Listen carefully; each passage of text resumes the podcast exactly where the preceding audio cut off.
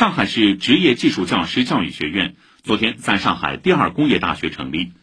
由沪上二工大、同济、立信会计金融学院、上海健康医学院等高校共同建设。学院将精准对接职业院校师资需求，成为上海先行先试、探索一流职业教育师资培养的重要平台。教育部党组成员、副部长翁铁慧，上海市副市长陈群等出席成立仪式。以上由记者刘康霞报道。